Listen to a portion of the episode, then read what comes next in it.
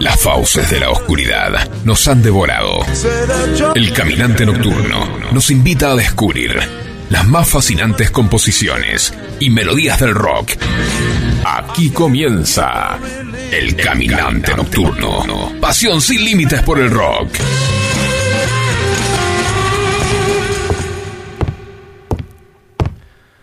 Ayer mis padres me dijeron que era demasiado mayor para un amigo imaginario y que tenía que acabar con él. Encontraron su cuerpo esta mañana.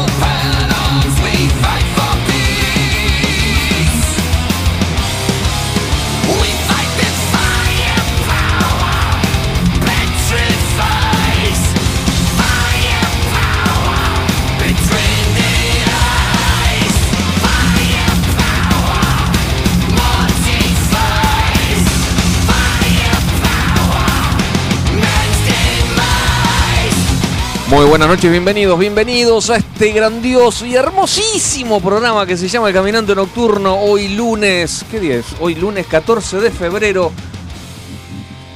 Luna llena Uh. sobre nuestras cabezas. Oh. Bueno, no la vemos desde acá, pero yo antes de entrar vi una luna llena, me parece un queso suizo, hermosa, hermosa. Y bueno, nada, eh, hoy es el Día de los Enamorados, loco, ¿qué hacemos acá? Qué bueno. De- Deberíamos estar con nuestras esposas. ¿Vos decís? Eh, no. no, hoy duermo en el jardín con los perros. Igual le mandamos un beso. Le mandamos un besote enorme, claro que sí. Bueno, ¿cómo andamos? ¿Todo bien? Bien. ¿Cómo empezamos? bien. Todo muy bien. Bien, Tranquilo. fabuloso, fabuloso. Con calor acá adentro, ¿no? sí. la Yo creo que acá dentro del estudio debe ser unos 55, 56 grados. Y si abrimos la puerta, unos 40, 41. Eh, dentro de un ratito Va a vamos a, estar puerta. difícil hoy. Va a estar difícil hoy. Vamos a adelgazar por lo menos dos kilos cada Me uno. viene bárbaro. A mí me viene bárbaro. Sí. Después del fin de semana. Lo que morfé el fin de semana, boludo. Dios. Causa de mi señora también, ¿eh? Esa, eso, es, eso, eso es mi señora. Son mis señoras. Ah, le echas la culpa a ella. Sí, sí, sí, cocina demasiado bien. ¿Te acordás de ese capítulo de Los Simpson? ¿Te acordás del capítulo de Simpson que Homero está mirando la tele y, y la panza no le deja ver la tele porque está acostado en la cama? Entonces con la mano se corre la panza. Estoy muy gordo. Y me dice. Y le dice a March. March, ¿cómo dejaste que a mí me pase esto? Y sí, tal cual. bueno, Creo que todos le echamos la culpa a, a nuestras esposas que cocinan bien, ¿no? cocinan demasiado no es culpa bien. nuestra que Sí, comemos. sí. No, y Ahí aparte va. los excesos, porque ellas se zarpan y, y yo las sigo. Yo, yo no, no le digo, no, no hagamos esto. No, se compra un obvio, dale, dale. Se compra un chocolate así de medio metro. Viene con el chocolate, con almendra, una cosa. Mirá lo que me compré. Y yo no le digo, ay, no, no comamos eso. ¿no? Y yo, dale, partimos al medio, mitad para vos, mitad para mí. No, qué desastre. Bueno, ¿te gustó el, el Me comienzo? encantó. Bien power arriba, ¿eh? Firepower, eh, Judas Priest, eh, del último disco que sacaron, que fue del año 2018, que hacía como 20 años que no, no habían trepado al top 5 del heavy metal, por supuesto, de los charts de heavy metal, y lo lograron con ese discazo. Salió bueno, ¿no? Discazo. Buenas mal. críticas. Bueno, ya acá, mira, me, me escribe mi señora. Eh, cambio ya la cerradura, dice. Y después dice, transpiren gordos, se lo merecen por no estar con nosotras. ¡Qué fe! Transpiren gordos. Eso de transpiren no me gustó. Eso de transpiren no, me gustó. No. Lo otro sí, lo otro es verdad. Lo otro sí, mi amor, ¿no? Sí, mi amor. sí, Obvio. Sí, querida. ¿Qué le vamos a decir? Yo tengo siempre la última palabra, sí, querida. Bueno, eh, empecemos con las efemérides, amigo. Dale, ¿cómo no? Hoy tengo dos, dos efemérides pequeñas. Eh, Black Sabbath, eh, a ver, un día 13 de febrero, un viernes 13, no, fue casualidad, fue un viernes 13 que lanzaron el primer disco que se llamó Black Sabbath y fue para muchos el origen del heavy metal. Ahí empezó todo. Ahí empezó todo. Fue nuestra, Ahí ¿eh? nuestra piedra fundamental, ahí, en 1970, 13 de febrero de 1970. Y ellos dicen algo que yo no les creo. No sé si tenés en, en- en mente la, la La tapa, del sí, disco, perfectamente. que hay una, una especie de bruja. Claro, una como una sombra. Toda vestida Sí. de negro. Y atrás una casa, qué sé yo, una casa media desvencijada. Ellos aseguran de que nunca vieron y no saben nada de esa mujer. Dale, Dale, anda. dale. Como diciendo, ¡oh! Apareció una bruja. No, no te creo, flaco. Para, No, no, no, Para. Está bien. Eh, tenés, eh, digamos, la función de- dentro de lo que es el heavy metal y dentro de toda la esa estética que estaba comenzando en ese momento. eh, la idea era meter miedo. Porque la- la- el, el fundamento era Bueno, este. un poco eh, la música daba miedo. Claro. Más para esa época. Claro, porque el, el- el- el pensamiento, el, eh, digamos, la, la fundamentación de ellos eran, ellos observaron una, una película, una película, había un cine en el, en el- en- del otro lado de la calle y había cola para entrar al cine, película de terror. Entonces mirá cómo la gente entra a, a que lo asusten, la gente paga para ser asustada a través de una película. Bueno, nosotros lo, la vamos a asustar a través de la música. Y lo lograron. lo lograron, sí señor. Bueno, ese es el... Ah, bueno, una, un pequeño detalle. En el 2020, el álbum, este álbum fue ubicado en el puesto 355 dentro de los 500 mejores álbumes de todos los tiempos, según la revista estadounidense Rolling Stone. Primera efeméride. Segunda efeméride. Hoy es el cumpleaños. Perdón, ayer fue el cumpleaños, el día de la radio. El, el día de la radio fue ayer. Y ayer también, 13 de febrero, fue el cumpleaños de nuestro amigo Peter Brian Gabriel. De pie. De pie, Vamos. señor. Peter Gabriel, Pedrito Grande Gabriel. Peter. Peter Gabriel, nacido en Surrey, Inglaterra, 13 de febrero de 1950. Conocido como Peter Gabriel, es el aut- cantautor, productor, eh, fue vocalista principal y flautista de la banda de rock que todo el mundo conoce como Genesis este, que hizo, nada, fue el fundador de, de ese grupo junto con su compañero de escuela en la secundaria. Y, tengo ganas, no tengo, no tengo ganas de hablar más, tengo ganas de escuchar a Peter. Por favor, escuchémoslo. Eh, vamos a escuchar y, y, disfruten, y disfruten en tus ojos, in your eyes, Peter Gabriel. Adelante, por favor.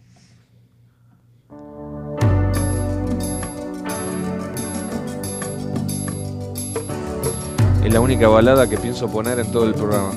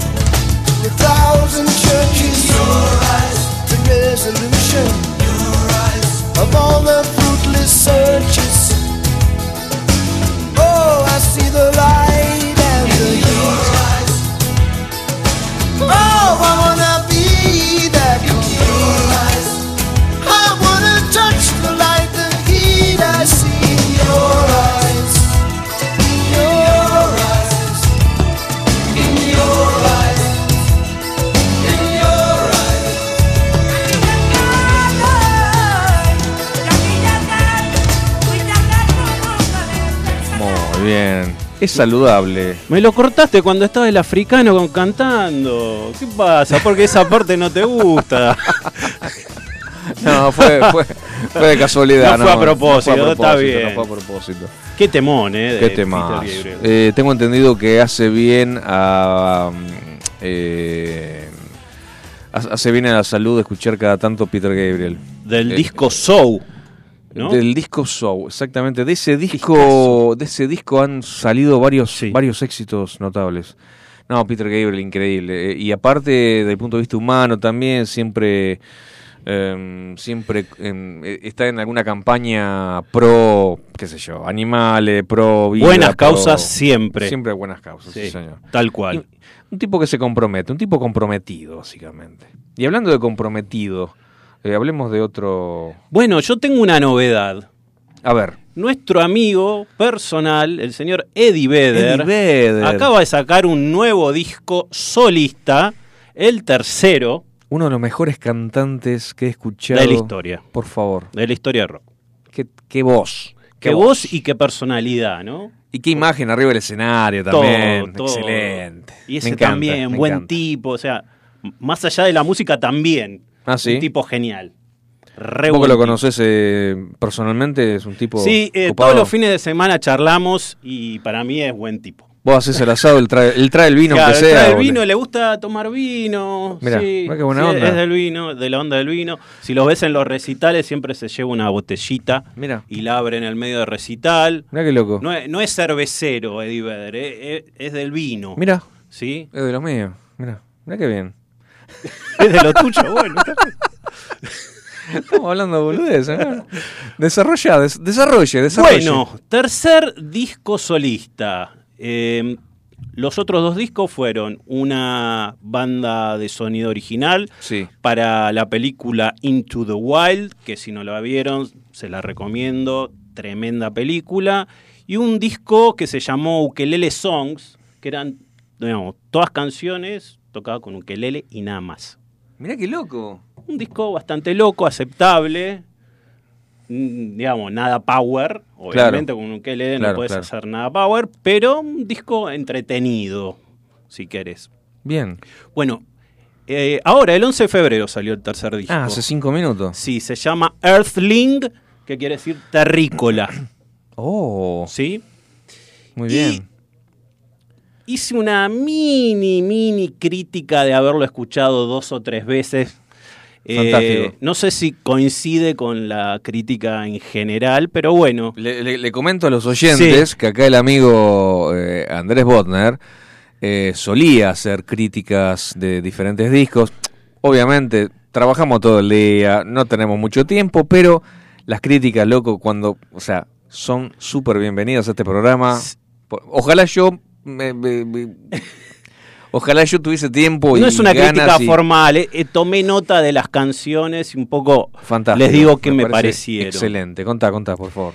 Bueno, en general el disco me pareció un disco bastante folk, bien folky, ¿no? Ajá. Folk rock americano, clásico. O sea, no la línea no la línea de- de Pearl Jam. No, no la línea de Pearl Jam. Claro. Salvo algunos temas.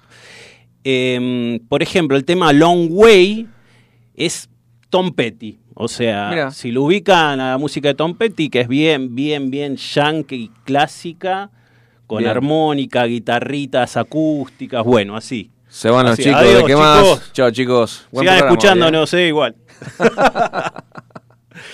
Eh, bueno, eh, esa canción Long Way es muy Tom Petty. eh, un poco más pop, te diría. Ajá. Pop Bien. ochentoso, por la bata, lo- los ritmos. O sea que por lo general, eh, los líderes de bandas, en este caso Eddie Vedder con Pearl Jam, este, es como que se, se quieren.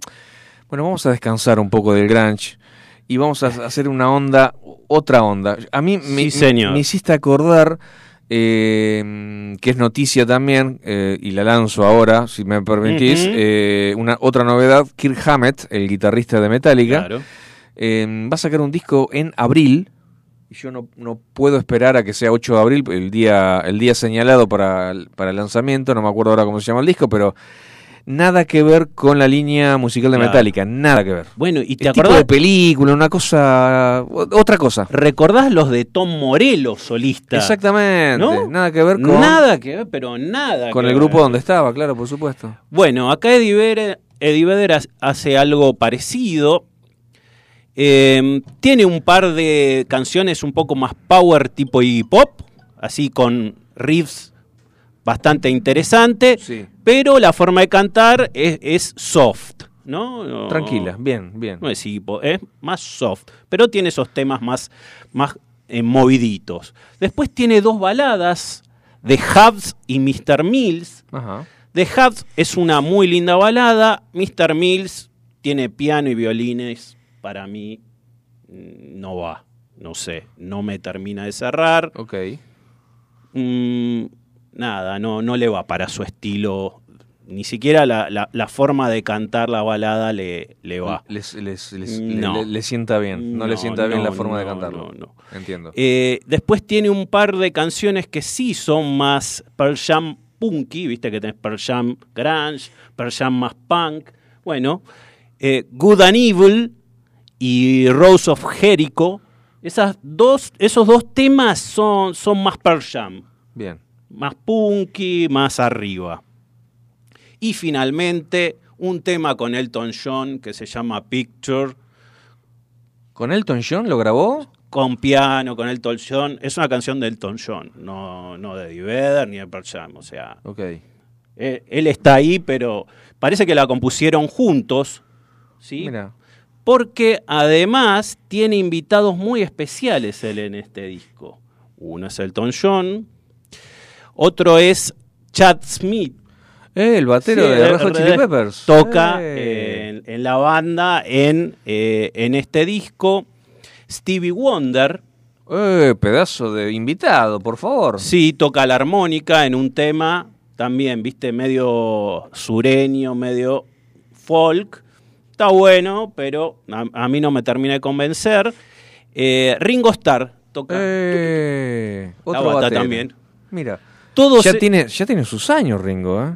Y ya tiene como, como 80, ¿no? Estamos. Creo que ya cumplió cumplió 80. 80. Sí, sí, creo que ya cumplió 80. Bueno, ahí ayudándolo a Edir con su álbum solista, o sea, grandes invitados. Pero para mí un disco, ya te digo, con altibajos. Termino con esto. Le doy una puntuación del 1 al 10. Y mi puntuación es 5 pelucas. Vos dirás, Che, muy- ¿por qué 5 pelucas? Pero ni siquiera eximido con 7, nada. Cinco pelucas Mirá. con altibajo- altibajos. Y Bueno. Le, y le doy pelucas porque a mí de, de- de chico, de adolescente, me decían peluca. Así que Bueno, bien. eh, yo sigo con esa y Vamos le con esa. Esa puntuación va a ser de ahora en adelante, De ahora en adelante. pelucas. Bien, Cinco bien, bien, pelucas para Eddie Vedder, es escuchable, pero no lo que me gusta a mí. Yo hago. Che, estaría bueno. Me entró ganas de hacer una, una crítica. Sí. Eh, tengo que buscar el disco, tengo que buscar el tiempo para hacerlo. Y vamos a calificarlo en pelucas también. Dale. Excelente. Dale, dale, bueno, dale. eh, les encantó, traje el, mejorcito de los temas de- del disco, Brother the Cloud.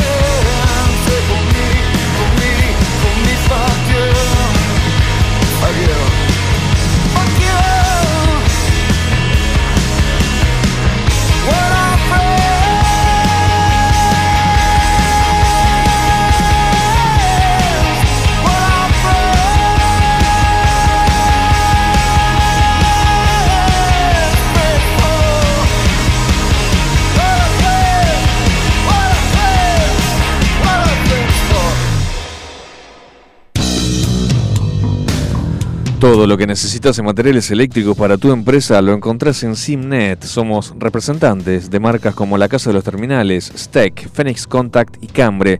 Tenemos instrumental de medición marca Fluke y Amprobe. Para identificación, Brother, Daimo y Brady. Para más información podés ingresar a www.simnet con eh, simnet.com.ar o mandanos un WhatsApp al 11 39 50 05 19. Envíos a todo el país.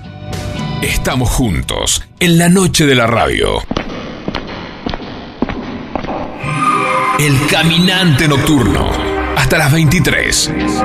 Por FM Sónica. Bueno, muy bien. Un lindo tema este de Me gustó de Diveder, ¿eh? Sí, muy sí, bien, muy bien la crítica, muy bien, ¿eh? Muy bien, muy bien. Me gustó, me gustó el tema. Bueno, y ahora traje para escuchar así medio como novedad también a una guitarrista, Emily Wolf. Emily Wolf. Emily Wolf. De Texas, de Austin, Texas. ¿sí? Uh, la tierra de Steve Vaughan, la Sí, tierra de, de, de Opa. Bueno, tiene un, tiene un poco de influencias de Bogan, Y claro que sí. obviamente. Una chica prodigio, empezó a tocar a los 5 años la guitarra, también aprendió a tocar la batería. Mira, Eh, sacó su primer disco en el 2012. También eh, es una experta en diseñar pedalera para la guitarra. diseña pedales, por Para Dios. guitarra y para bajo. Eh, mientras no está tocando y cantando, está diseñando pedales. Mira. Mira qué loco. Em, tiene un estilo de tocar moderno, a pesar de tener influencias muy bluseras, como B.B. King e incluso, obviamente, Steve Ray Vaughan y, y Jimi Hendrix. Le mandamos un saludo acá a un fanático de los pedales, gran guitarrista, ¿eh? Eh, Martín de Villa Lañata, Martín. gran oyente de, de los podcasts del Caminante Nocturno. No, no, no está en este momento escuchando, lo va a escuchar mañana. Pero nos va a escuchar. Bueno, le mandamos un saludo. Un abrazo grande a Martíncho. Fanático, tiene en una pedalera, no sé, debe tener como 6, 7. Y a veces eh, toca y, no sé, y, y em- empieza a zapatear, viste, arriba de los pedales. Bueno, lo, lo ponemos en contacto Gran- gran con violero, gran. Emily Wolf.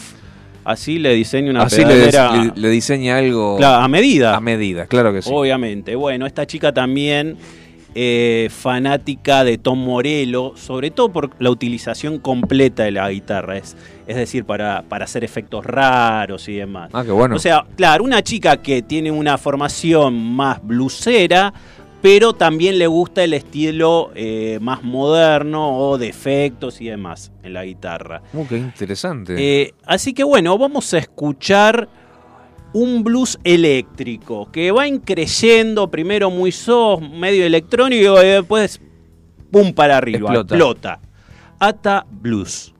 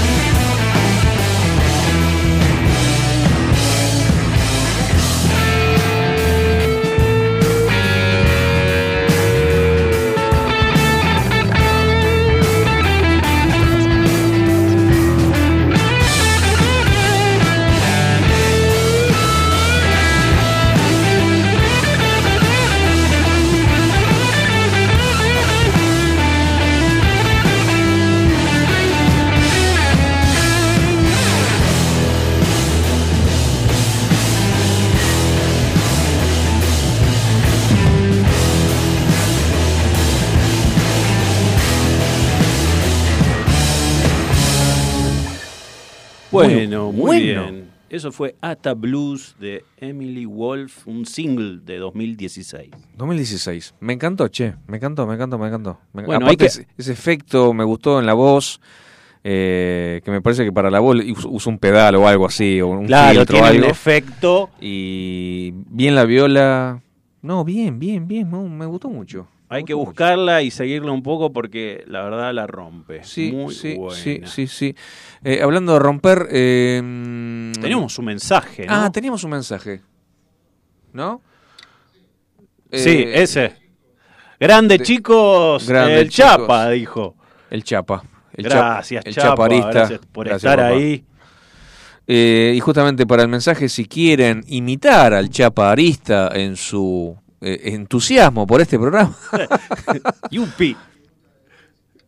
¿de dónde es esta chica? Eh, de Austin, Austin, Texas. Austin, Texas, de la, de- de la tierra de Steve Ray Vaughan, o de Stevie Ray Vaughan. Eh, no, no, me gustó, ¿eh? Me gustó, me gustó mucho. Eh, te decía, el, para otros que quieren imitar al Chapa en su mensaje, lo pueden hacer al 11 71 63 10 40, 11 71 63 10 40. ¿Y qué nos queda? ¿Qué, qué, ¿Con qué seguimos Y esto, ahora, amigo? Crónicas de Rock. Crónicas del Rock. Eh, ¿Ponemos un separador? ¿Hay un separador para esto? Obvio. Tus bandas favoritas tienen un pasado conocido y otro que quizás no conozcas. Detrás de un gran tema o un gran disco, siempre hay una historia que contar. El Caminante Nocturno te cuenta. Crónicas del Rock.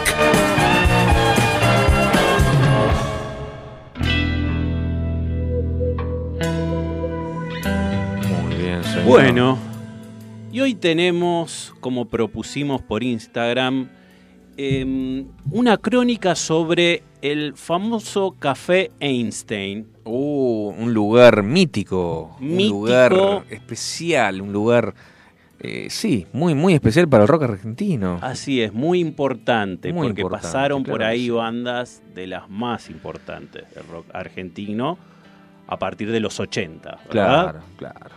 Bueno, vamos a arrancar un poco con, con algunas anécdotas. Primero vamos a decir que el Café Einstein eh, inauguró en mayo de 1982 y cerró en marzo de 1984. Ah, solo duró dos años. Muy poquito. Y mucho más no podía durar, digamos. Era un lugar donde estaba... Un antro importante. Era un antro, estaba complicado. La habilitación estaba muy Ah, complicada. ahí en el borde. Sí. Bueno, tenía un escenario muy chico que estaba elevado apenas 50 centímetros del piso. ¿sí? Ahí tocaban las bandas.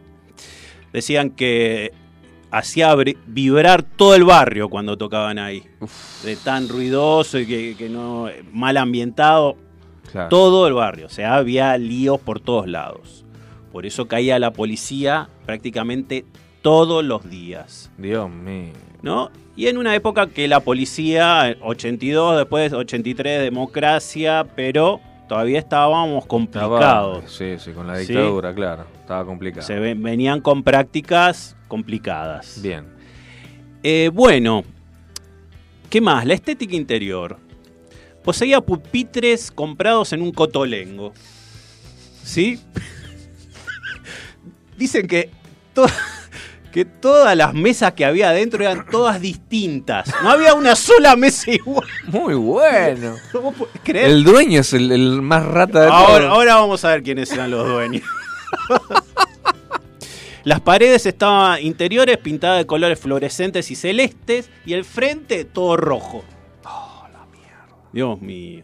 Y bueno, pero está bien. estaba ubicado en la intersección de las avenidas Pueyrredón y Córdoba, ¿sí?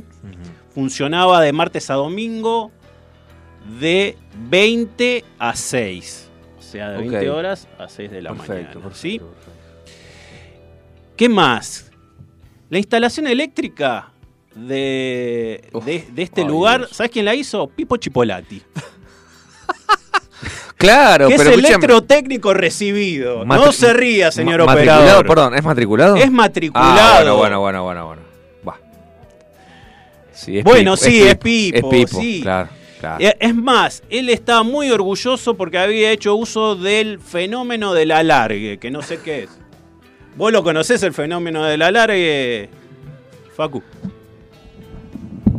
Ah, bueno, está Claro, bien. claro. Está bien. Eh, y parece que anduvo bien, que lo tenía que llevar la luz hasta un galpón en el fondo. Y bueno, ahí ensayaron por primera vez los twists, así como banda armada. Exacto. Claro, para que lo dejen tocar, claro. Hizo la, la instalación para bueno, que lo dejen todos más o menos. Ahora vamos a ver por qué iban a ese lugar. Todos medios muertos de hambre. Eh, claro, Ah, también, también. El concepto de los baños de, de este lugar, ¿cómo era? Sin puertas. No había puertas, pero ni afuera, o sea, entrando, ni adentro del baño, en los inodoros. No, boludo. Totalmente. claro. ¿Por qué era así? Se definió después de la primera noche, cuando quedaron totalmente destruidos. No. O sea, los rompieron toda la primera noche, los dejaron así. ¿Para qué vamos a hacer baños nuevos todas las noches? ¿Cómo que era? Sí, por ahí había una. No, bastante ahí democrático. había anécdotas de chicas que iban, iban al baño y tenían dos o tres chicas mirándolas mientras iban al baño y cosas. Bien. Después, después, de- después contar, después seguir contando. Eh, sí. Fuera del aire. Eh, bueno, ¿quiénes eran lo- los dueños? Sergio Einstein. ¿Lo ubican? El Tano, el Tano Einstein. No, un tipo que se había, lo habían deportado de Ámsterdam. Un loco, pero mal. Y acá se juntó con otro loco, Omar Chaván. Claro, claro. Obviamente, entre locos se juntan y arman esto que para el rock, para nuestra música, fue muy, muy importante. Bueno, ¿qué más? Y les cuento un- una anécdota. Eh, un día había un artista visual, Diego Fontanet, en la noche de inauguración y estaba terminando de, de colocar unas obras y tuvo que correr al hospital de clínicas porque alguien había apuñalado a un amigo suyo, un punk. ¿Sí? Y lo tuvieron que llevar de urgencia eh, Omar Chaván y este Diego Fontané, lo llevaron. El chico parece que zafó y después se fueron a desayunar y Omar Chaván le dice al tipo, el tipo va y dice, bueno, ahora estoy tranquilo, me pido un vinito, un vino blanco. Y, el- y Chaván le dice, Diego, no tomes vino, toma leche. Así de loco estaban. Bien, ok. Bueno, ¿quiénes tocaban ahí? Sumo. Sumito. Obviamente En la misma banda. estaba Luca Prodam. Vivía ahí. Luca estuvo viviendo varios meses en ese lugar. Lo alimentaban, le daban bebida, él organizaba parte de los recitales. ¿Quiénes más tocaron ahí? Y bueno, Soda Stereo, ya Ah, dijimos, Stereo, los claro. Twist, los Violadores, todos los que surgieron en los 80 tocaron ahí. Bien, bien, bien. Era una especie de CBGB de Nueva York, Claro, pero acá. claro, exacto. una cosa así, muy, muy, muy. ah, en esta, perdóname, en este, en este ciclo no contaste lo de GB GB. No, no, en años Eh, anteriores. Años anteriores en otra, en otra gestión. Pero podemos, sí, podemos volver a eso Sí, porque sí, es muy, muy Es interesante. muy interesante, claro. Sí. Y, así que bueno, parece que a Luca Prodan le daban de comer tallarines todas las noches. Toda. Y con eso él eh, tocaba, cantaba, componía temas, le daban de comer y chupi, y él estaba bien con eso. Chao, boludo, pero. bueno. Los redondos parece que también pasaron por ahí. Y había un dúo cómico que es, digamos, uno de los integrantes era Omar Chaván, que se llamaba Pisicaca. bien under, bien under. Bien para- bien sí, sí. Ahora, volviendo a Sumo, perdóname. eh, para, para tocar. O sea, para tocar más veces Sumo. eh, estaba Sumito y, y había Hurlingham Reggae la. Hurlingham Reggae Band. Eso Claro, iba, a eso exactamente. Que, Que también. Eran ellos mismos. Son todos los mismos. Claro. uno más, uno menos, eran los mismos. Bueno, y finalmente, eh, como anécdota, eh, contaba uno de los dueños que decía, de ningún modo se podría decir que el Einstein convo- convocaba a público punk. No, punk no. provocaba un fenómeno de conversión. No iban punks. Los chicos que llegaban se iban transmutando en punks. Oh, Mirá qué buena definición, ¿eh? se iban punks de ahí. Se iban Entraban a las 20 horas, eh, gente normal, Claro, y a las entraba 6 de la mañana. Traje, la gente- corbata, a las y seis salías salían hecho un punk desaforado, proclamando la anarquía y rompiendo cosas por la calle. Así era. Y cierro con esto, una última anécdota que no la puedo dejar pasar. Un día, un artista plástico, un artista de la vida, no se sabe, dijo que iba a hacer una obra trayendo unos objetos y que los iba a romper en el momento. ¿Bien? ¿Qué pasa? Cuando llegó la gente a la obra, el tipo empezó a sacar unos ataúdes, ¿sí? Sí. Y unas hachas gigantescas, ¿sí? Para romper, claro. Para romper. El lugar estaba lleno. Empezaron a sonar unos violines y un chico con una capa negra y la cara pintada de blanco entró al escenario corriendo a los gritos y empezó a pegar hachazos a los ataúdes. De manera que partía los ataúdes y las Claro. astillas saltaban a todo el público que Claro. estaba ahí al lado, el lugarcito este que entraban 50 personas. Claro. Ahora, eso no era lo, único. Empezó a salir olor de los ataúdes, ¿sí? que era pestilente. Y ya se transformó en un espectáculo bastante aterrador. Y la gente se empezó a escapar. Claro, había olor. Estaba un tipo eh, con hacha rompiendo ataúdes. Bueno, la gente se escapaba. Se tropezaron con la policía. Cayó la policía. Entraron tapados con pañuelos del olor que había. ¿Qué tenía adentro? ¿Qué había dentro de los féretros? Cava- cadáveres de gallinas comidos por gusanos.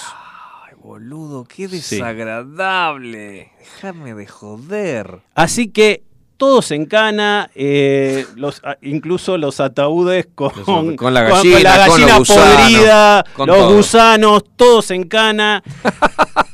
y, y- Los gusanos en cana. y cierra la anécdota con que este tipo a los pocos meses internado en un psiquiátrico. Claro, y sí, claro, claro. No sabemos si era artista o era un loco. Pero bueno, iba Contratan bien al café. Trataban a cualquiera y loco. El que quería hacer algo medio experimental, ese era su lugar. Dios mío, qué anécdota fuerte. Bueno, eso es un resumen del Café Einstein. Yo traje para cerrar un tema de la principal banda que tocó ahí, que fue Sumo. Y uno de los primeros temas que compuso Sumo en 1981, que no, sa- no salió en sus discos oficiales, sino después de, que, después de la muerte de Luca. Pinini Reggae. Adelante.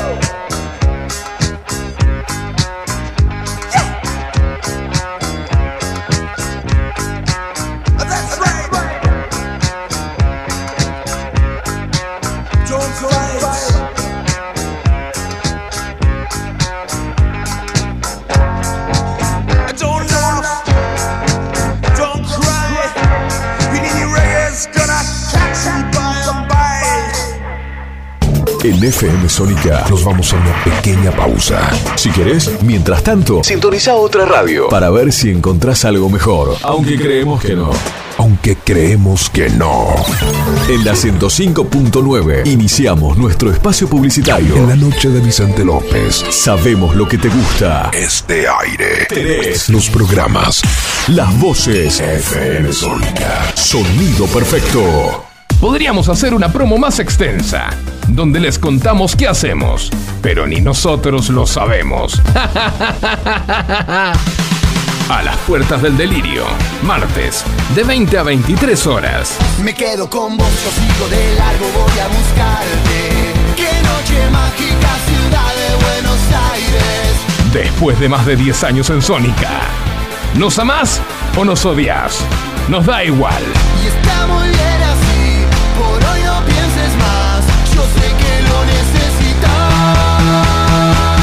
A las puertas del delirio, martes, de 20 a 23 horas. En Vicente López seguimos trabajando para estar cada día más seguros. Por eso, seguimos invirtiendo en tecnología al servicio de la seguridad, sumando nuevas cámaras, renovando los chalecos de nuestras fuerzas, invirtiendo en cámaras portables y en más puntos seguros. Vivamos Vicente López. Los caminos del conurbano no son lo que yo esperaba, no son lo que yo creía, no son lo que imaginaba. Por eso Cristian Salles y Sebastián Vargas te invitan a recorrer todas las noticias del conurbano. La hora de salida, todos los martes, de 18 a 19. Aquí no ha pasado nada. Solo por FM Sónica 105.9. Y entérate de todo lo que pasa en tu barrio. ¿Se te rompió el cosito largo que va enroscado en el cosito corto? Olvídate del problema. Seguro, en Ferretería Mi Viejo Marcos lo tenemos. Electricidad, cerrajería, sanitarios. Abrimos los feriados, todos los medios de pago. Visítanos en Brasil 578 Villa Martelli. Búscanos en Facebook como Mi Viejo Marcos. Especialistas interpretando el cosito del coso. Muchas cosas cambiaron este último año. Los saludos, las juntadas y hasta la música. Decidimos no cambiar. Preferimos tener estilo a ser una moda pasajera. Bomba de tiempo. Martes, 23 horas.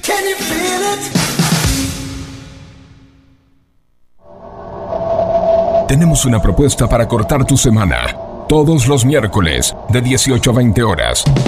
Andy Medran y Pat Smith te traen Vida en Marte.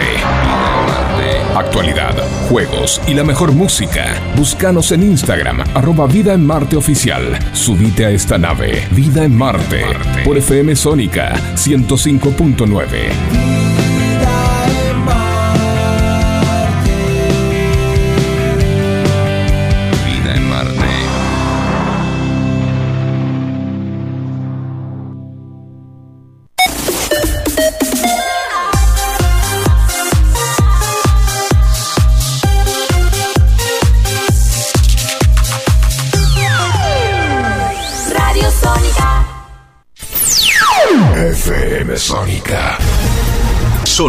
incomparable. Sónica 105.9. Llegamos a donde vos estás. ¿Aprovechaste la tanda para hacer todo lo que tenías que hacer? Nosotros sí. Por eso estamos de regreso. En FM Sónica. Finalizamos. Finalizamos. Nuestro espacio publicitario. Todo lo que necesitas en materiales eléctricos para tu empresa lo encontrás en Simnet. Somos representantes de marcas como La Casa de los Terminales, Steck, Phoenix Contact y Cambre. Tenemos instrumental de medición marca Fluke y Amprobe. Para identificación, Brother, Daimo y Brady. Para más información puedes ingresar a www.simnet con y simnet.com.ar o mandanos un WhatsApp al 11 3950 0519. Envíos a todo el país. Pasión infinita por el rock. El caminante nocturno. Cómo me gusta esta intro, por favor. La pegamos, eh, con esa. Por Deus. Bueno, eh, iría historias de vida en este momento. Historias de vida. Sí, adelante, señor. adelante, por favor. Conocer la vida del artista te permite conocer mejor su obra.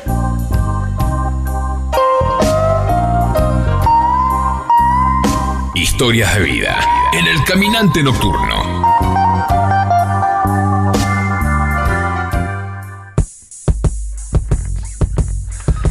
Muy bien, hoy en Historias de Vida te tengo eh, un- una historia de una amistad, vendría a ser. Esta amistad entre dos eh, figuras de la música en Inglaterra. Uno es hiper conocido, el otro no tan conocido, pero... eh, Tuvo su época, ¿no? tuvo su época, fue bastante popular.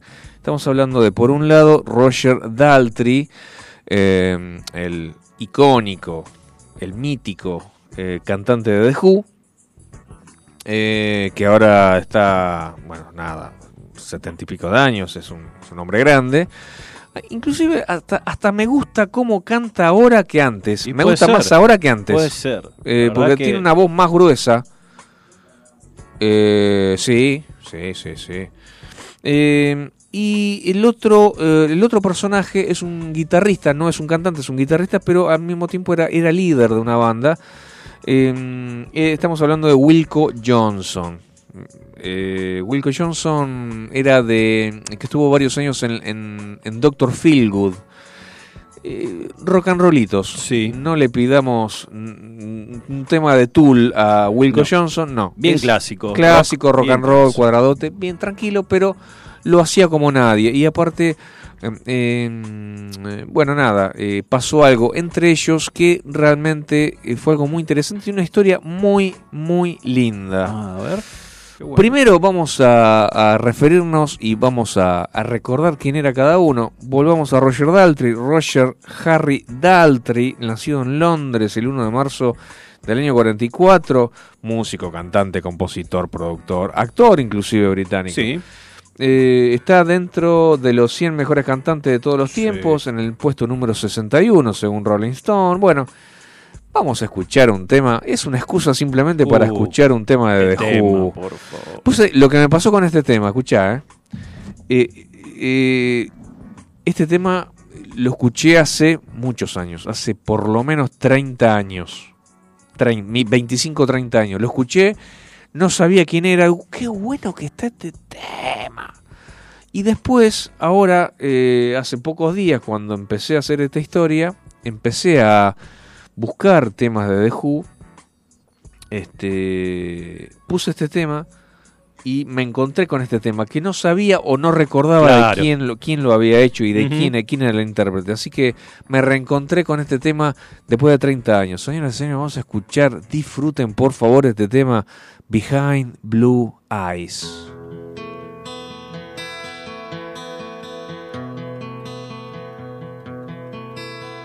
No one knows what it's like to be the bad man, to be the sad man behind blue eyes. No one knows what it's like to be hated, to be faded, to telling only lies. But my dreams they are as empty as my conscience seems to be. I have hours only lonely. My love is vengeance that's never free.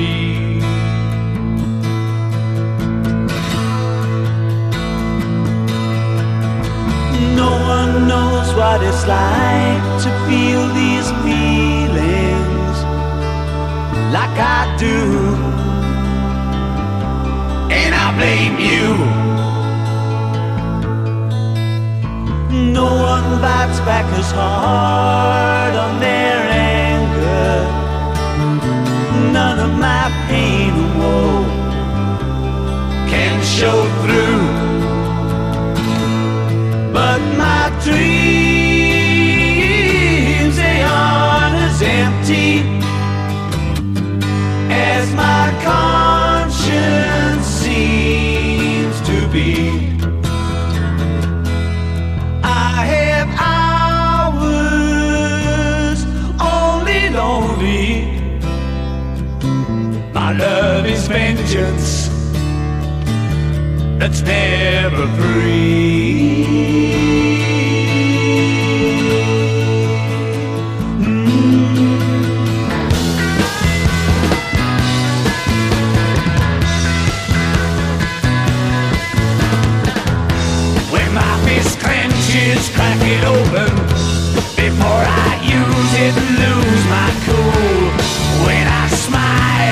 Tell me some bad news before I laugh and act like a fool. And if I swallow anything evil, put your finger down my throat. And if I shiver, please give me a blanket.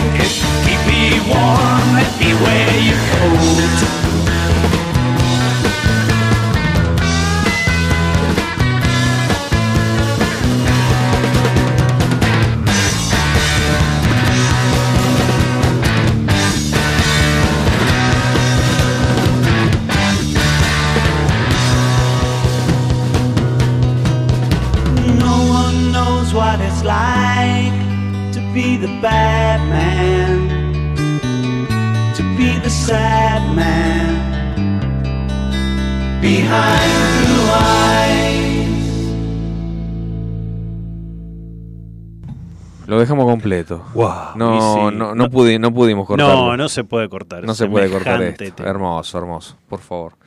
Eh, bueno, por un lado Roger Daltrey con The Who, ¿sí? Por otro lado estaba Wilco Johnson. Wilco Johnson que en realidad nació como John Wilkinson.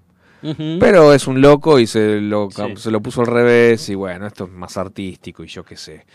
Eh, y le daba, le, ponía un poco de sal y pimienta a los eh, a las actuaciones de Dr. Feelgood. Ajá. Él, él fue guitarrista de entre los años 73 y 77, participó en tres discos solamente y el tercer disco fue Stupidity, que me, me- me- me llamó mucho la atención el nombre, y aparte desde el año 76 y aparte es este es, es un disco en vivo en un bar, o sea, ellos Ah, tocaban bien, en bares mira. y en pub. Claro. De hecho, lo que, lo que lo que ellos hacían no era rock and roll, era pub rock. Pub rock, claro, claro. Eh, realmente muy interesante y lo que le ponía sal y pimienta a él era eh, con sus actuaciones locas, o sea, el chabón avanzaba y retrocedía tocando la guitarra así poniendo cara de loco. Eh, era bastante bastante especial y bueno, nada, era era una era algo un toque que le daba a la actuación, ¿viste? y, y al show que, que, que realmente entretenía al público. Eh, y después, bueno, nada, es- se separó de, de estos muchachos, qué sé yo, por no sé, por... eh, eh, cuando empieza el éxito y los egos y, Y ahí es y difícil. ahí es sí, sí. Eh, y después, bueno, nada, empezó con otras, eh, con otras agrupaciones y él formó su banda y hizo una, una carrera solista. Eh, después este, formó un grupo que llamaba Solid Sanders, por ejemplo, con el cual sacaron un disco. Bueno, en fin. Vamos a escuchar un tema justamente de ese álbum en vivo llamado Stupidity. Sí. Eh, este, este tema se llama, mm, se llama Walking the Dog. Adelante, Master, por favor. Doctor Feelgood.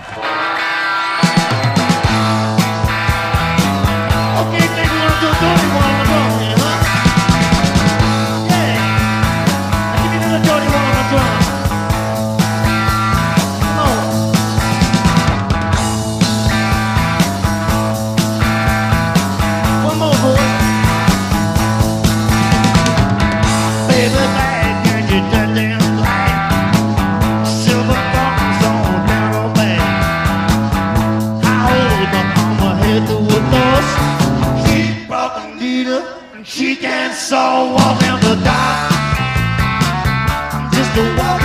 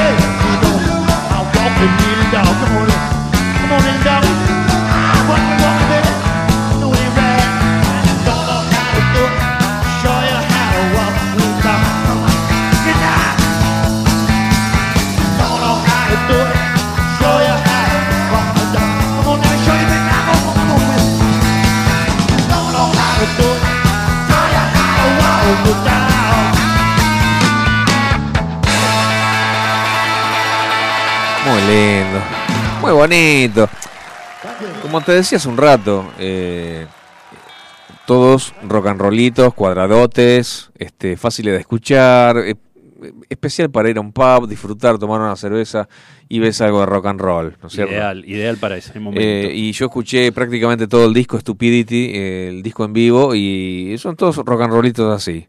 Bien, Bien. tranquilo, bien.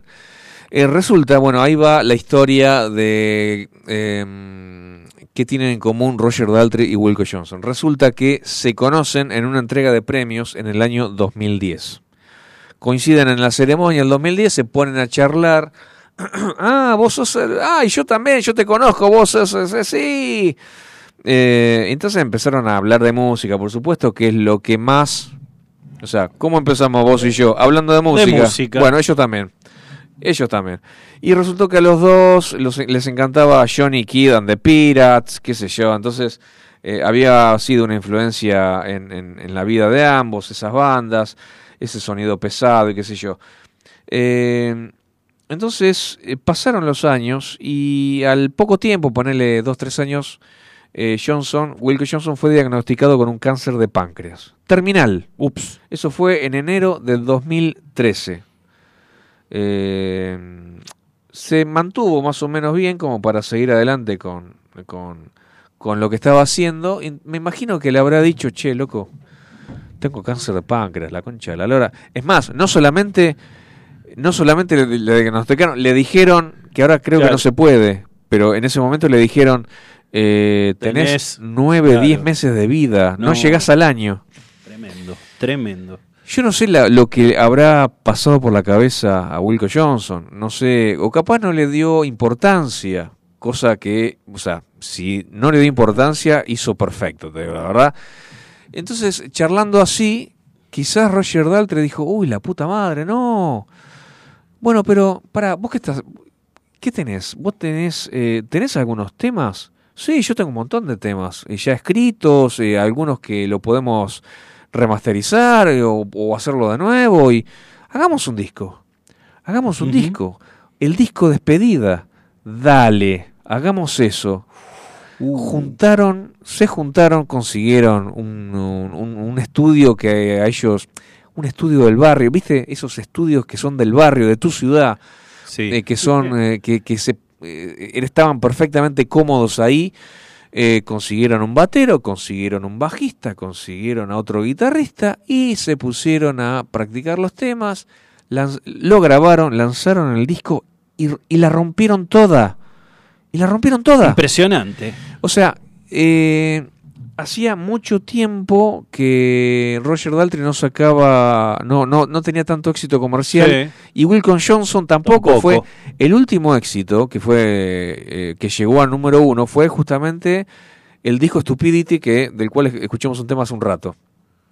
Pero después, eso fue en el año Pasaron cuántos 77. años. Fue en el año 77, estamos hablando del 2013. Eh, Yo ni había nacido todavía, Claro, imagínate. imagínate. Claro, claro. Qué boludo. Entonces, eh, yo me puse a pensar, pucha, eh, y ahora vamos a escuchar un tema de ellos, Going Back Home, de Wilco y Daltrey, que la rompe toda. O sea, suena muy, pero muy bien. Aparte, te digo, la, la voz de Roger Daltrey suena mejor que cuando estaba en The Who. O sea, a mí, ¿no? Me suena más grave, más, eh, más de señor mayor. Me, me parece, eh, tiene Le más. aporta a las canciones. Yo ¿no? creo que sí. yo creo que sí, y, y le sienta muy bien es este tipo de canciones a, también a Roger. Eh, y me puse a pensar, pucha, Wilco necesitó que le dijeran, loco, este es el último álbum que vas a hacer en tu vida, para que entregue lo mejor de sí y que llegue a los primeros puestos de todo el mundo Un estímulo de un amigo. un estímulo tremendo. Porque otra gente pudo haber dicho, bueno, ya está, ya está, nueve, diez meses más, listo, a la mierda. A la mierda, me, me tiro, me tiro en la cama, no, no, no, ya está. Bajame la persiana, listo. Se terminó acá. Pero él este, dio lo mejor de sí, hizo el- me- lo mejor, lo mejor que pudo. Grabó los mejores temas que tenía y puso su mejor esfuerzo. Y sabes qué? Y todavía sigue viviendo No. porque eh, después en el 2018 superó el cáncer, en el Qué 2018 grande. sacó otro disco él solo, armó su banda y, y- y siguió y siguió este, haciendo temas y sigue viviendo. Impresionante. Vamos a coronar esta historia hermosa con Going Back Home, Wilco y Daltrey. Disfruta. Adelante, por favor.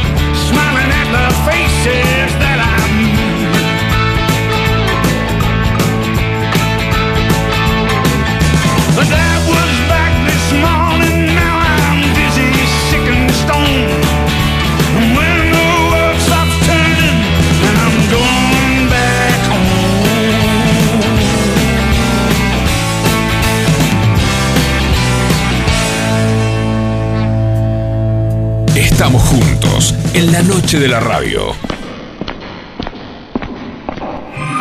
El caminante nocturno.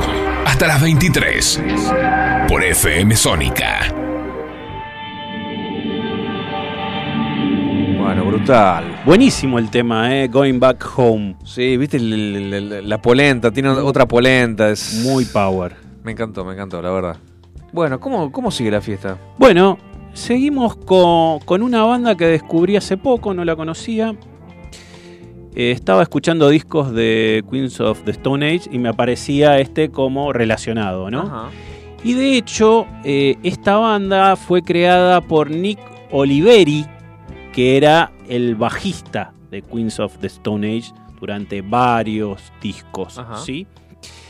Y eh, formó una banda en 1997 y los conocía a, a Josh Home, que es el, digamos, el cantante, El líder, el, claro. el líder, el guitarrista, en la banda Caius. Caius. Caius era la banda anterior a Queens of the Stone Age. Eh, y bueno, este Nico Oliveri creó esta banda, obviamente también apoyándose en eh, Josh Home y Bram Bjork, que era el batería de eh, Caius. Bien. Una banda para prestarle atención, eh, muy bastante estilo Queens of the Stone, pero con toques un poco más de stoner rock. ¿sí? Stoner, bien. Más stoner rock. Vamos a escuchar eh, Autopilot de Mondo Generator.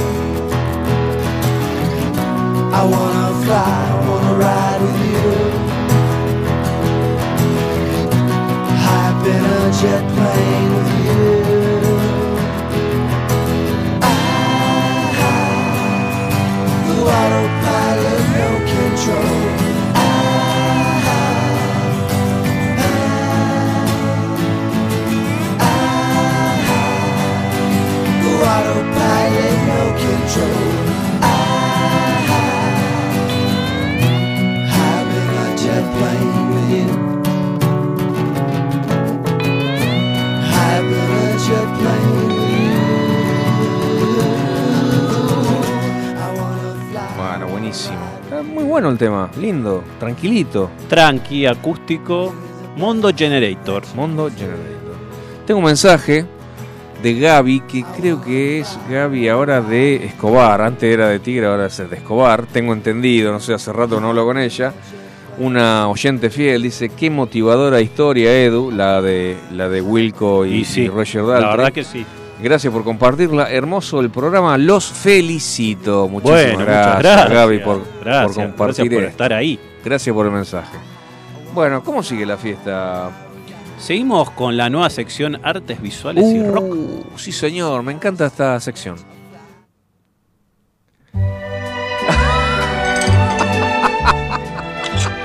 Trae el whisky, Facu. Vamos. Uh, la hora del whisky. La hora del whisky. Bueno. Hoy traje un, un scotch de primera, ¿eh? Uh, escucha, escucha. Qué motivador, qué motivador el sonido. Decí, ¿Qué está decí poniendo? que hace tanto calor acá porque si no, Sí, la ¿sabes verdad. cómo es lo traigo, no? Bueno, eh, tenemos dos cositas, ¿no? Para este bloque. Tenemos, sí, tenemos dos, dos eh, bueno, un documental por un lado y una Y una peli película, sí. por el otro. Em- Empezá vos. por Empiezo favor. yo. Bueno. El documental eh, que estoy proponiendo es. eh, se llama Gimme Danger. Gimme Danger de los Stooges. ¿Sí? Bien. Em, ¿Qué pasa? Iggy Pop en un momento dijo: Tengo ganas de hacer tipo una biografía de los, Stooges- eh, de los Stooges con un buen cineasta. Y lo llamó a Jim Jarmusch. No sé si lo ubicás, pero el tipo es un capo. Ajá. Ya había hecho algunos documentales y películas con bandas de sonido espectaculares. Por ejemplo, The Year of the Horse, que era sobre eh, Neil Young and the Crazy Horse. ¿sí? Bien, ok. El tipo es un capo, la, la tiene clarísima. También hizo películas donde actúan eh, Tom Waits, bueno, un montón de rockeros. La verdad que el tipo la tiene muy clara con lo que respecta a la música y esa narrativa que tienen, digamos, o que deberían tener las biografías de músicos o de bandas. Ok. Hay que saberla llevar, porque si no sale eh, algo que, que no es tan digno. El tipo además conoce la estética de lo que era la época del pre-punk, ¿no? Ajá, que un ajá. poco lo que trata es esto, ¿no? Las, las vivencias de los Stooges, digamos, de los primeros punks cuando el punk todavía no existía. Entiendo. ¿sí? Claro. Entonces, bueno, cuento un poco la historia de, de los Stooges que no, no lograron muchos discos, solo tres discos sacaron, allá en, en Detroit aparecieron. Y bueno, fue como una banda que no, no fue entendida en su momento. Mucho después, eh, muchos rockeros lo- los reivindicaron y dijeron del valor de los Stooges para las bandas que surgieron posteriormente, sobre todo, como estamos hablando, para el movimiento punk y hard. Así que bueno, de, de este documental eh, les, propongo escuchar una canción eh, titulada Gimme Danger. Adelante.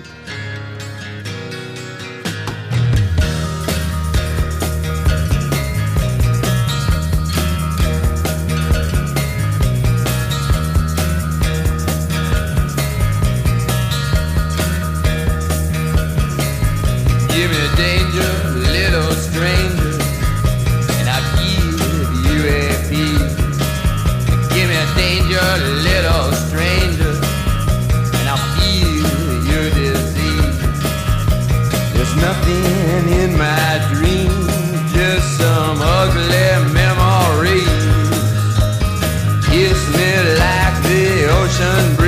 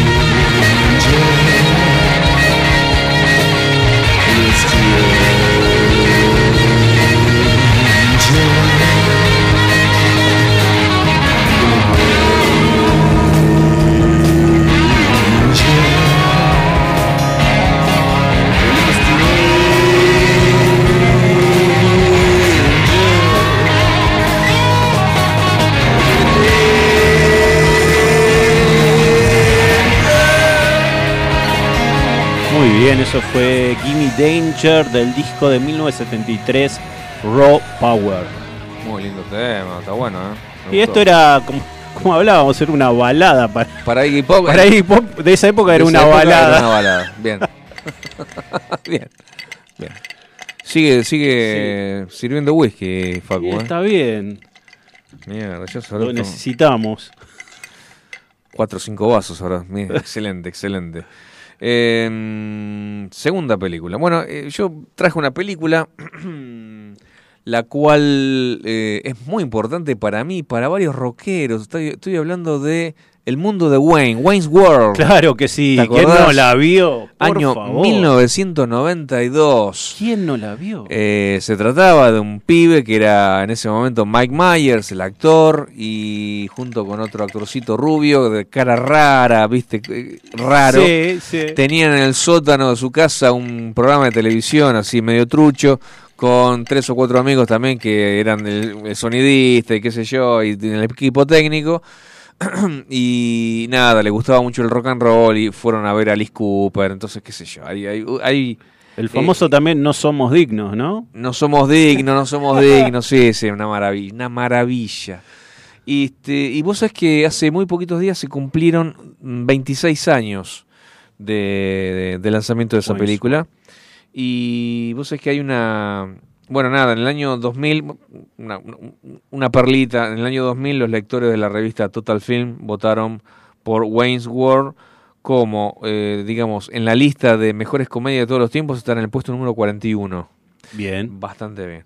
Y mm, ustedes se acuerdan que al, al poco de comenzar la película, eh, los protagonistas y bueno, todos los amigos ahí del, del- del- del canal, digamos, de, de este de este eh, de este programa de televisión trucho, este se, se suben al júbilo móvil, ¿te acuerdas? Ujú. al júbilo Sí, móvil sí. manejaba Gart, el, el- el amigo rubio, y eh, ponen eh, Rapsodia Bohemia.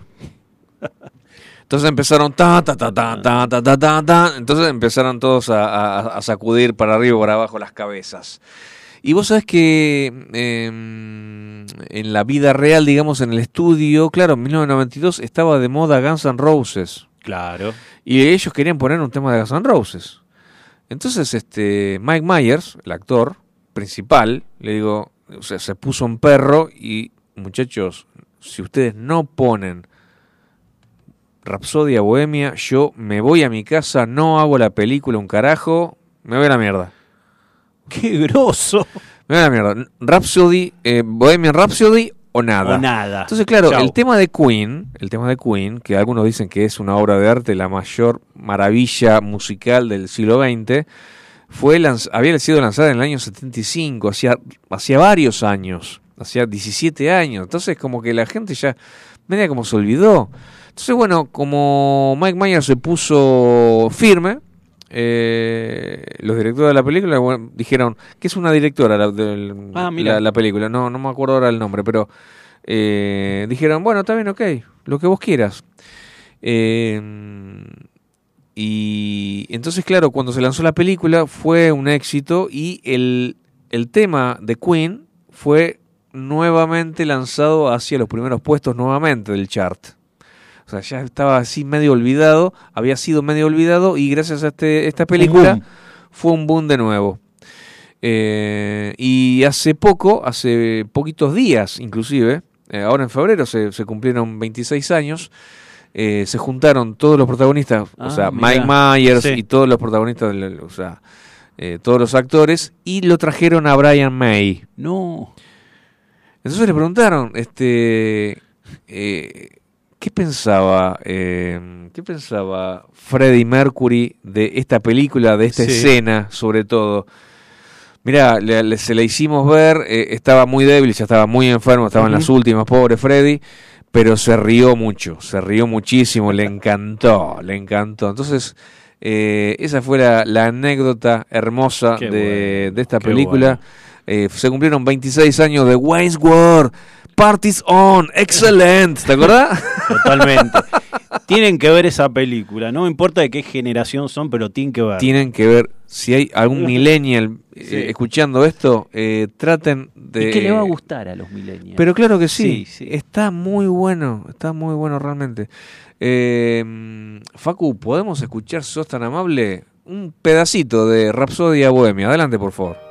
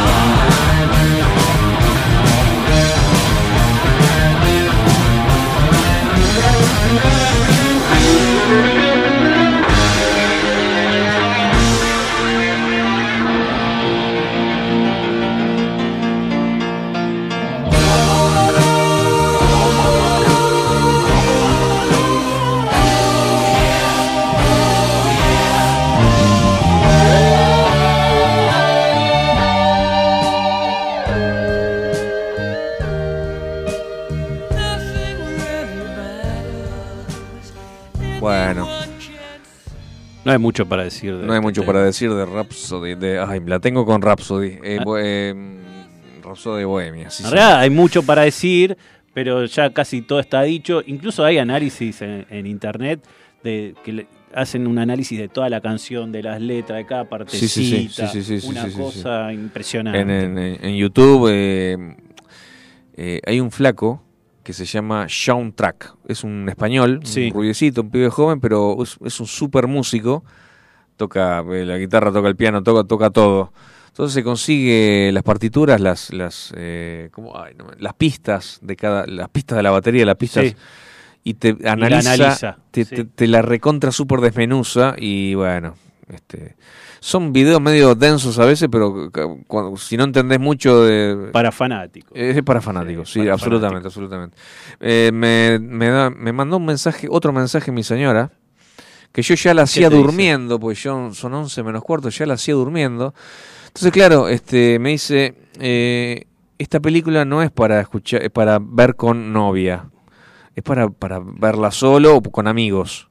Porque claro, Totalmente. eh, en 1992 vimos esta película, mi señor y yo éramos novios en ese momento, entonces nos juntamos en mi casa, entonces estaba ella, yo, mi hermano y dos o tres pibes más de la banda, ya, ya habíamos, eh, habíamos empezado a tocar, tenemos banda, ¿viste? Y entonces, claro, ella no podía entender cómo nosotros eh, estábamos cagando tanto de risa y disfrutando de, de- de la película y ella no estaba como como afuera, ¿viste? Claro. No entendía claro. bien, o sea, ¿qué pero, pero no se pueden cagar tanto risa con estas pelotudeces que están haciendo. Bueno, no no no la entendió, no la entendió porque claro, no estaba no no, no estaba en el No estaba eh, en, en- en el tema, en qué el sé tema, yo. Eh, pero bueno, por eso el mensaje no es para ver con novias. Así que ustedes millennials, ¿eh?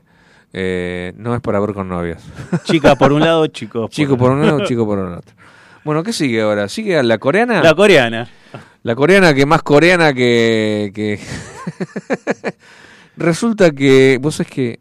¿Cuándo fue? ¿El sábado que te, que te sábado. contacté? Eh, le digo, loco, tengo una, una, una coreana que canta blues. No, ¿en serio? Sí. Ahora, ahora vive en Nueva York, le digo. Pero es coreana, pero coreana, coreana, me dice él. Sí, sí, es coreana. Entonces le mando, qué sé yo, le mando un tema, le gusta, qué sé yo. Eh, ¿Y cómo se llama? Se llama Hana PK, o sea, Hana, H-A-N-N-A, y las iniciales P de papá, K de kilo, ¿viste? PK. Entonces él la busca y, me dice al rato, me manda un, un WhatsApp que yo después vi tarde, ¿no? Porque yo lo había dejado el celular y me fui. Y me dice, boludo. Nació en Corea, pero a los ocho años ya estaba viviendo en Estados Unidos. Y si no imposible. de, de coreana, o sea, canta como si fuese una negra de Harlem Blues. Claro, o sea, exactamente. Exactamente. eh, pero lo cierto es que esta chica coreana, eh, bueno, pasó varios años eh, haciéndose de abajo, haciéndose de abajo, ella canta y toca el piano, y hasta que eh, por fin se le dio la oportunidad de hacer este disco debut, eh, realmente muy, muy lindo, muy, muy lindo, realmente muy lindo. ¿Te, te, digo la crítica Sí. Para, para tu odio? A ver, a ver qué dice. Una destacada pianista, vocalista y compositora, nacida en Corea del Sur, aunque en la actualidad reside en Rochester, Nueva York. Después de años de liderar su propia banda y curtirse actuando en infinidad de bares, cafés, clubs y locales de su zona, ahora ha llegado el momento de presentarse a nivel internacional con este primer disco, publicado por el sello V-Stone. El álbum ha sido producido por el reconocido bluesman Kenny Neal en sus estudios de Baton Rouge en Luisiana, quien también interviene tocando la armónica, bajo y guitarra en cuatro de los once temas que se incluyen en el disco. Para la producción de este trabajo, Neil ha puesto especial énfasis en los temas compuestos por la propia Hannah, ya que únicamente se incluye una versión I'm Lost Without You de Memphis Slim para de este modo com- completar, digamos, y mostrar las habilidades musicales de esta artista. Bueno, no, estuvo bien, tan no, zarpado. estuvo bien. Estuvo descriptivo. Bien. Vamos a escuchar, señores, un blues interpretado por una chica coreana, Bad Woman. Adelante, por favor.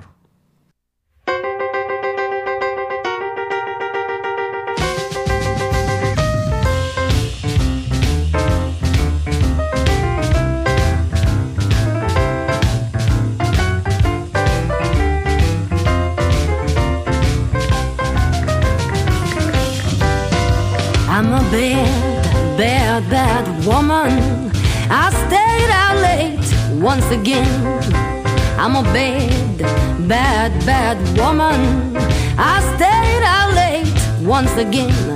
But I just can't sit by myself with no one who ease my pain. He's a good, good, good man. There's no one in the world would disagree. He's a good, good, good man. There's no one in the world who would disagree. He's too good to look in my face and say he's through with me.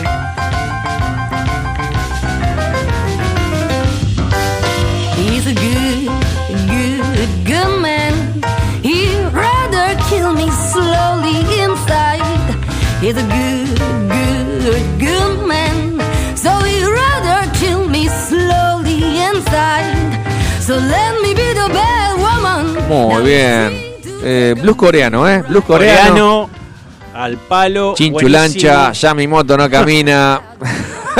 Se ríe, Facu. Salud. Cachichen. Salud. Cachichen. Bien.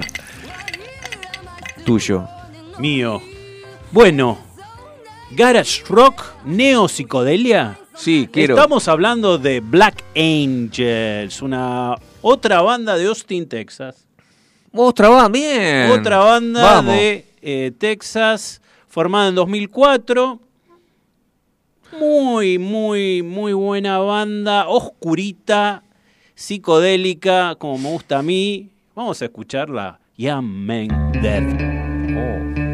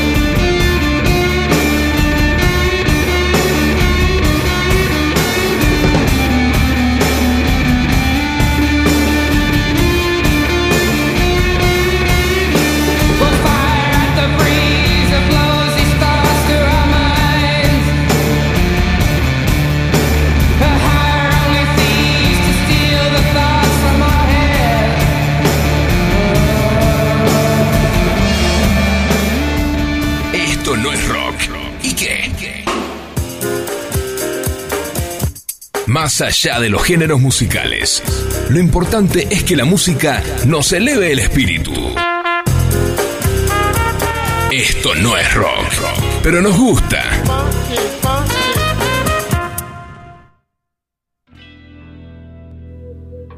Bueno, muy bien.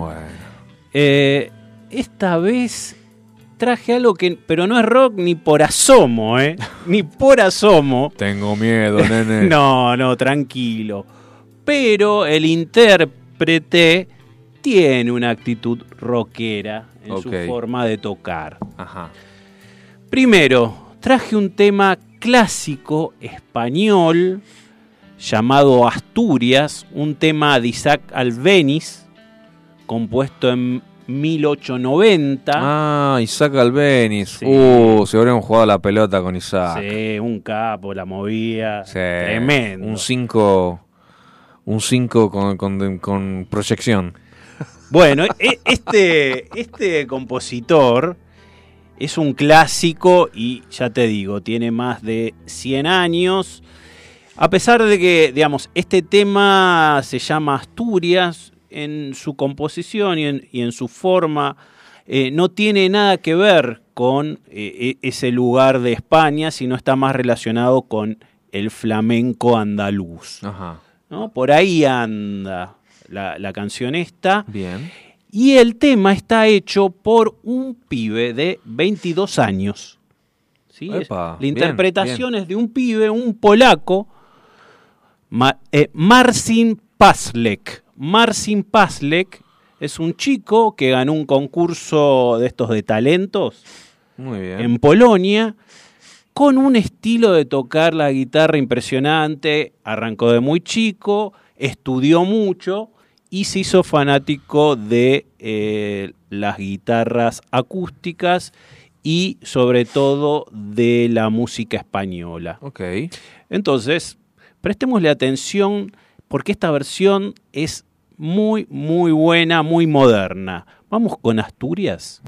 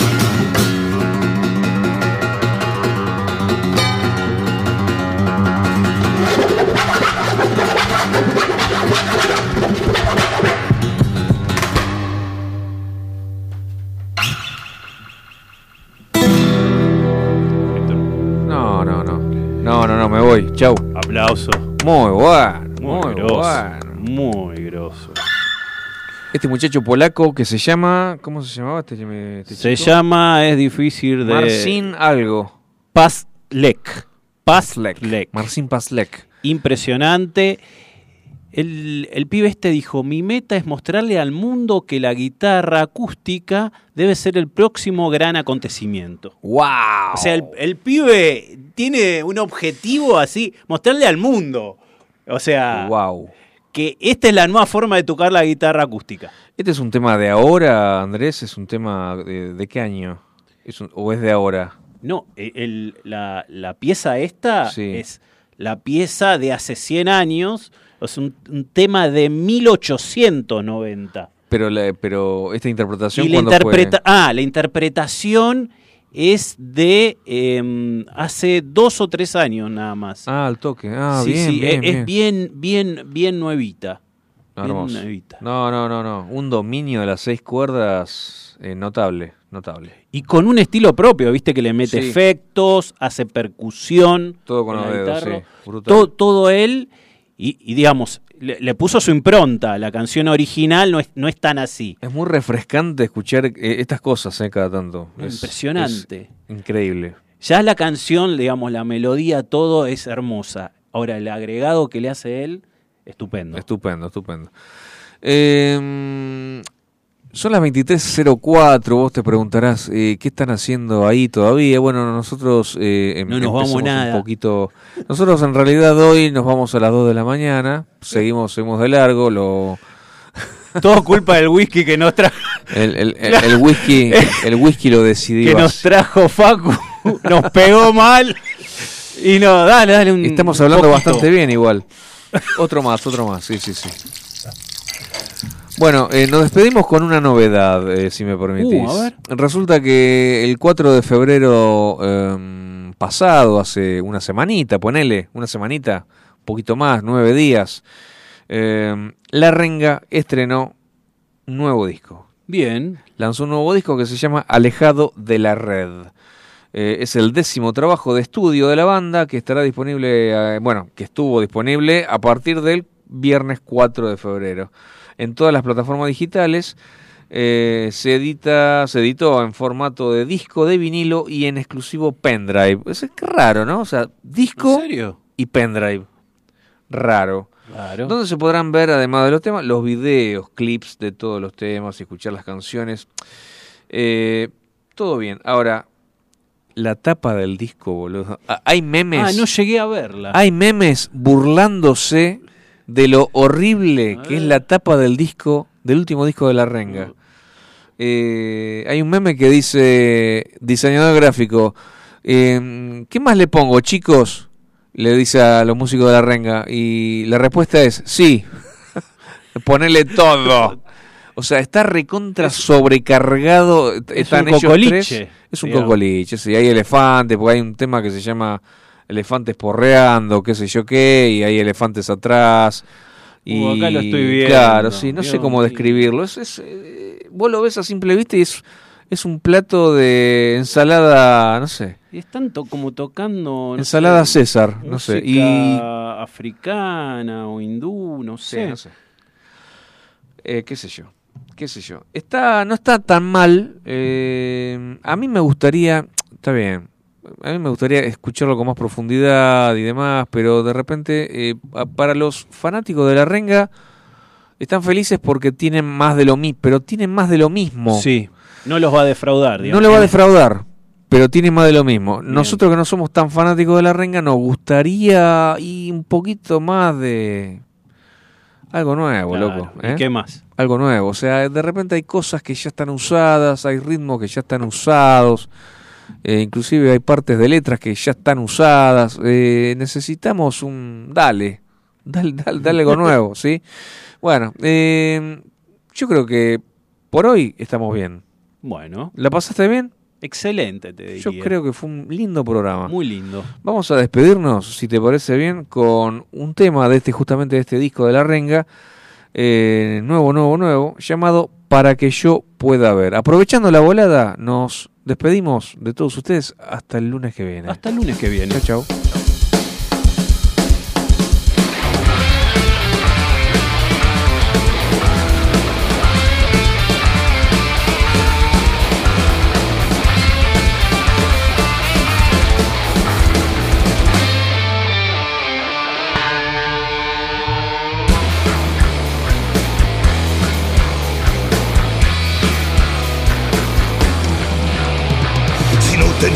Contra quién pelear.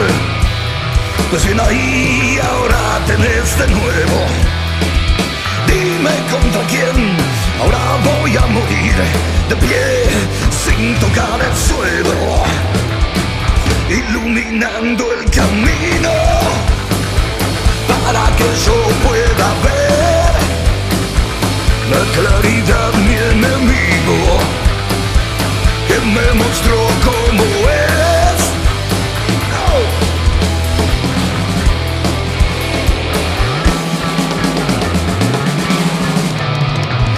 Intento que del más allá de la fuerza y aparta del miedo para que yo dé el salto mortal que me elevará a los cielos.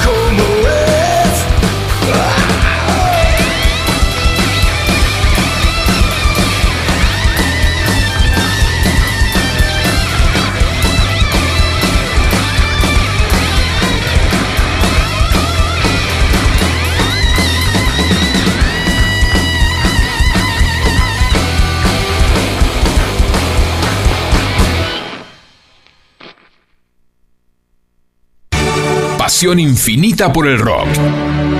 El caminante nocturno.